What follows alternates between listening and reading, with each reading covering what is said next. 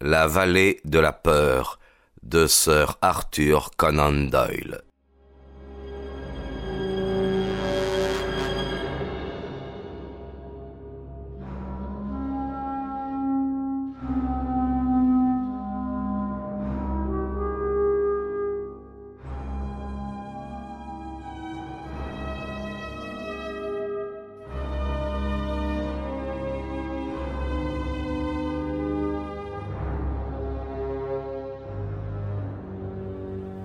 Comment À côté de. m'écriai-je.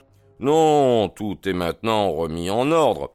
Vous en avez accordé la permission, monsieur Mac, d'après ce qui m'a été dit. La pièce se trouvait donc dans son état normal, et j'y ai passé des moments instructifs. Comment cela? Eh bien, je ne vous ferai pas mystère d'une chose aussi simple. Je cherchais l'alter manquant. Dans mon appréciation des faits, l'altère disparu pesait très lourd. Eh bien, j'ai fini par le retrouver. Ah. Et euh, où? Ah, là, nous touchons au domaine de ce qui n'est pas vérifié. Laissez-moi poursuivre encore un tout petit peu mes investigations, et je vous promets que vous saurez ensuite tout ce que je sais. Nous sommes bien obligés d'en passer par où vous voulez, grogna l'inspecteur. Mais de là admettre euh, que nous devons abandonner l'affaire, euh, enfin au nom du ciel, euh, pourquoi abandonner l'affaire? Pour la simple raison, mon cher monsieur Mac, que vous n'avez pas la moindre idée du but de votre enquête. Nous enquêtons sur le meurtre de monsieur John Douglas du manoir de Birlstone. Eh bien oui, voilà sur quoi vous enquêtez. Mais ne prenez pas la peine de rechercher le mystérieux touriste à bicyclette. Je vous affirme que cette recherche ne vous mènera à rien. Alors, euh, que nous suggérez-vous? Je vous dirai exactement quoi faire euh, si vous le faites. Ma foi, je reconnais que vous avez toujours eu raison en dépit de toutes vos bizarreries. Je ferai ce que vous me conseillerez. Et vous, monsieur White Mason? Le détective local faisait une drôle de tête. M. Holmes et ses méthodes, c'était du nouveau à Bialston. Eh bien, puisque l'inspecteur s'en contente, je m'en contenterai moi aussi, répondit-il piteusement. Bravo, fit Holmes. Je vais donc vous recommander à tous deux une excellente petite promenade à la campagne. On m'a dit que le panorama sur le Wild de la crête de Birlstone était tout à fait remarquable. Sans aucun doute, nous pourrons déjeuner dans une hôtellerie convenable, bien que mon ignorance du pays m'interdise d'en citer une. Ce soir, fatigué, mais content. Mon cher, vous dépassez les limites de la plaisanterie, s'exclama MacDonald, qui furieux se leva de sa chaise. Bon, passez donc la journée comme vous l'entendrez, dit Holmes en lui administrant de petites tapes sur l'épaule. Faites ce qui vous plaira et allez où vous voudrez. Mais retrouvez-moi ici sans faute avant ce soir. Sans faute, monsieur Mac. C'est de la folie pure. Je voulais vous donner un excellent conseil, mais je n'insiste plus, du moment que vous serez ici à l'heure où j'aurai besoin de vous. Maintenant, avant que je vous quitte, je désire que vous écriviez un mot à monsieur Barker. Oui? Je vous le dicterai si vous préférez. Prêt? Cher monsieur, j'ai pensé qu'il est de notre devoir de vider la douve dans l'espoir où nous pourrions trouver. Impossible, protesta l'inspecteur. J'ai procédé à des recherches pour savoir si c'était faisable. On ne peut pas assécher la douve. Te, te, te, mon cher monsieur. Écrivez, je vous prie, ce que je vous demande d'écrire. Bien. Eh bien, continuez, monsieur dans l'espoir que nous pourrions trouver un élément nouveau en rapport avec l'enquête. J'ai pris mes dispositions. Les ouvriers se mettront au travail demain matin de bonne heure pour détourner le cours d'eau. Et je vous répète que c'est impossible. Pour détourner le cours d'eau. J'ai jugé préférable de vous en avertir au préalable. Bien. À présent, signez.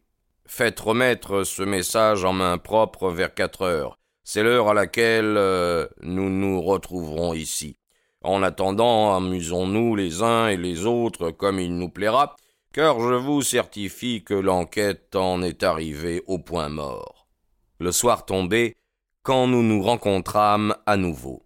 Holmes était très sérieux. Moi j'étais curieux, et les détectives visiblement sceptiques.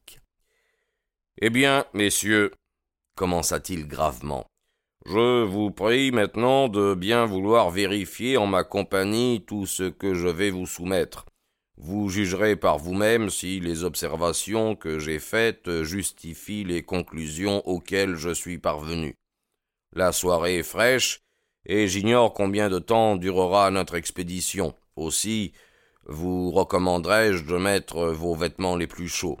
Il est de la première importance que nous soyons à notre poste avant qu'il fasse complètement nuit. Avec votre permission, nous allons partir tout de suite. Nous longeâmes la lisière extérieure du parc du manoir et nous arrivâmes devant une ouverture de la clôture. Nous nous glissâmes par ce trou. Holmes nous mena derrière un massif situé presque en face de la porte principale et du pont qui n'avait pas été relevé. Holmes s'accroupit derrière les lauriers. Nous l'imitâmes. Alors, euh, qu'allons-nous faire? interrogea MacDonald. Armer nos âmes de patience et faire le moins de bruit possible, répondit Holmes. Et enfin, pourquoi sommes-nous ici? Vraiment, je pense que vous auriez dû vous montrer plus franc. Holmes se mit à rire. Hum. Watson, dit-il, revient toujours sur un thème qui lui est cher. Il déclare que dans la vie réelle je suis un dramaturge. Il y a en moi une certaine veine artistique qui me réclame avec insistance euh, sur la scène.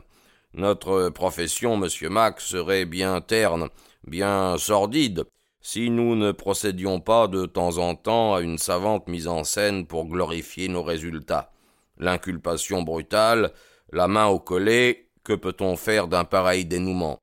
Mais la subtile déduction, le piège malin, l'habile prévision des événements à venir, le triomphe vengeur des théories les plus hardies, tout cela n'est-il pas la fierté et la justification du travail de notre vie?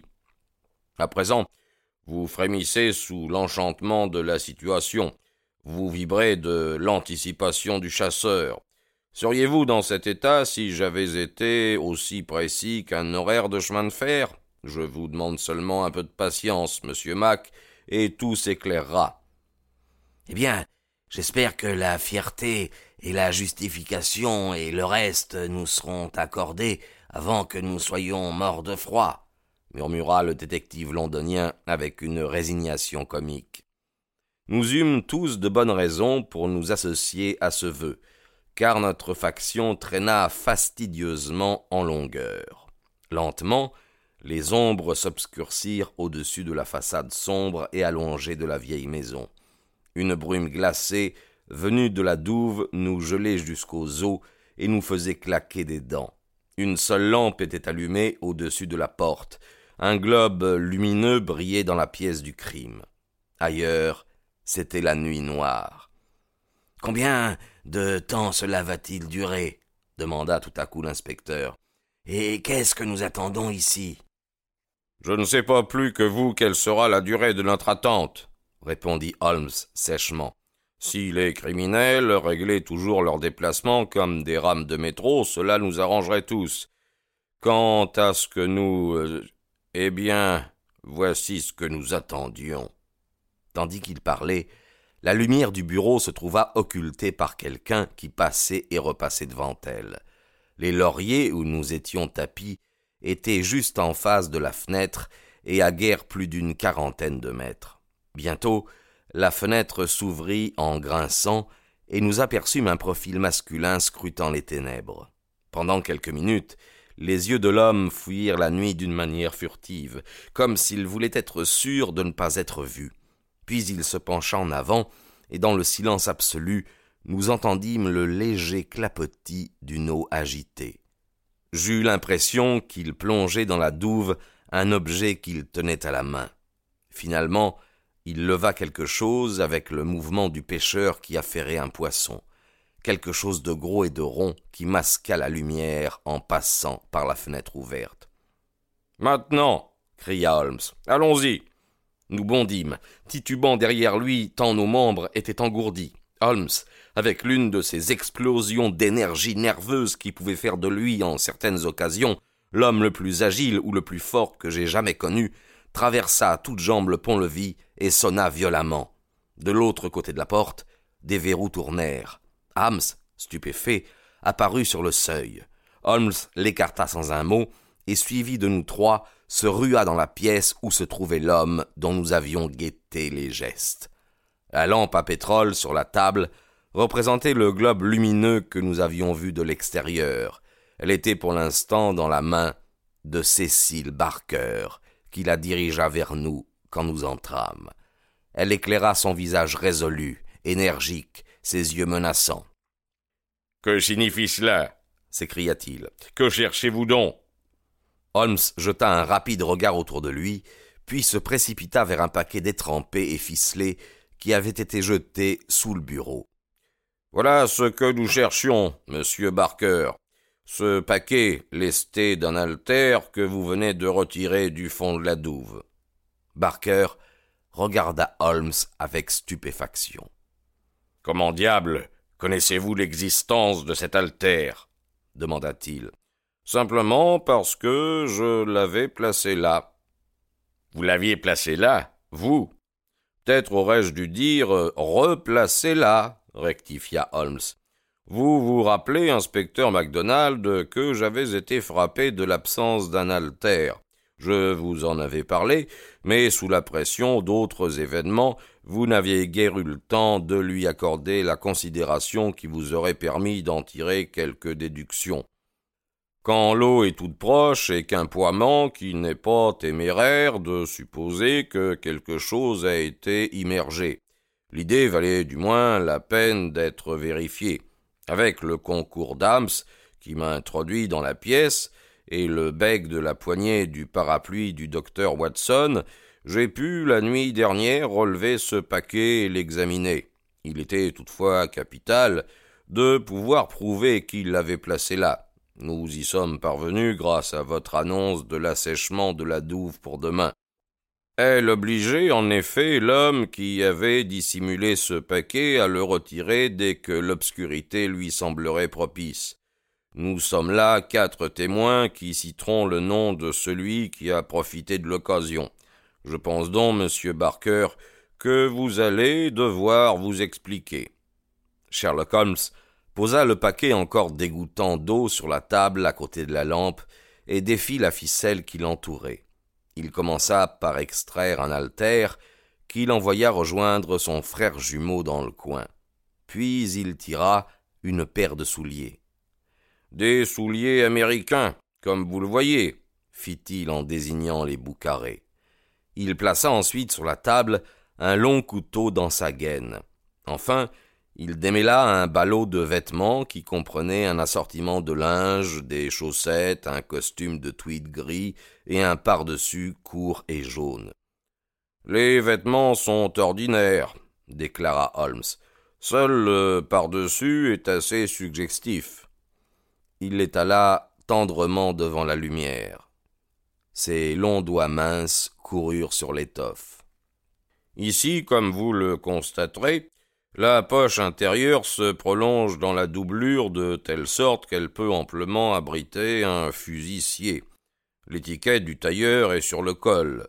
Neil Tailleur Vermissa USA. J'ai passé l'après-midi dans la bibliothèque du directeur de l'école et j'ai parfait ma culture en apprenant que Vermissa est une petite ville prospère située dans l'une des plus célèbres vallées de fer et de charbon des États-Unis. Si je me souviens bien, monsieur Barker, vous avez établi un rapport entre les districts miniers et la première femme de monsieur Douglas. Il ne serait sans doute pas trop audacieux de déduire que le VV sur le carton trouvé auprès du mort signifie vallée de Vermissa, et que cette même vallée qui envoie si loin des messagers de mort est bien la vallée de la peur dont nous avons entendu parler. Tout cela est suffisamment clair. Et maintenant, monsieur Barker, euh, à votre tour. Le spectacle qu'offrit le visage de Cécile Barker pendant l'exposé du grand détective ne fut pas banal. La colère, la stupéfaction, la consternation et l'embarras s'y exprimèrent tour à tour. Finalement, il se réfugia dans l'ironie amère. Vous connaissez tellement de choses, monsieur Holmes, que vous feriez peut-être mieux de nous en dire davantage, ricana-t-il. Oh, je pourrais sans doute vous en dire davantage, monsieur Barker, mais il serait plus gracieux de votre part de prendre le relais. Oh, vous croyez. Eh bien, tout ce que je puis dire est que s'il existe un secret ici, il n'est pas mon secret, et que je ne suis pas homme à le trahir. Si vous le prenez ainsi, monsieur Barker, dit tranquillement l'inspecteur, nous serons dans l'obligation de vous garder à vue jusqu'à ce que nous recevions un mandat d'arrêt. Vous pouvez agir comme bon vous semblera, répondit Barker sur un ton de défi. La confrontation semblait terminée, car il suffisait de regarder cette tête de granit pour comprendre qu'aucune menace ne l'amènerait à parler contre sa volonté. Mais une voix de femme remit tout en question. Madame Douglas, qui avait écouté derrière la porte entr'ouverte, pénétra dans le bureau. Vous avez assez fait pour nous, Cécile, dit-elle. Quoi qu'il advienne dans l'avenir, vous avez assez fait. Assez, plus qu'assez, approuva gravement Sherlock Holmes. J'ai beaucoup de sympathie pour vous, madame, et je vous adjure fortement de vous fier à notre juridiction et de mettre spontanément la police au courant de tout. Il se peut que je sois moi-même fautif pour n'avoir pas profité de la démarche que vous avez faite auprès de mon ami le docteur Watson. Mais à ce moment-là, j'avais toute raison de croire que vous étiez directement impliqué dans le crime. Maintenant, je sais que non. Tout de même, beaucoup de choses demeurent encore inexpliquées. Je vous incite vivement à obtenir de M. Barker qu'il nous raconte toute son histoire. Au dernier mot de Holmes, Madame Douglas poussa un cri de surprise.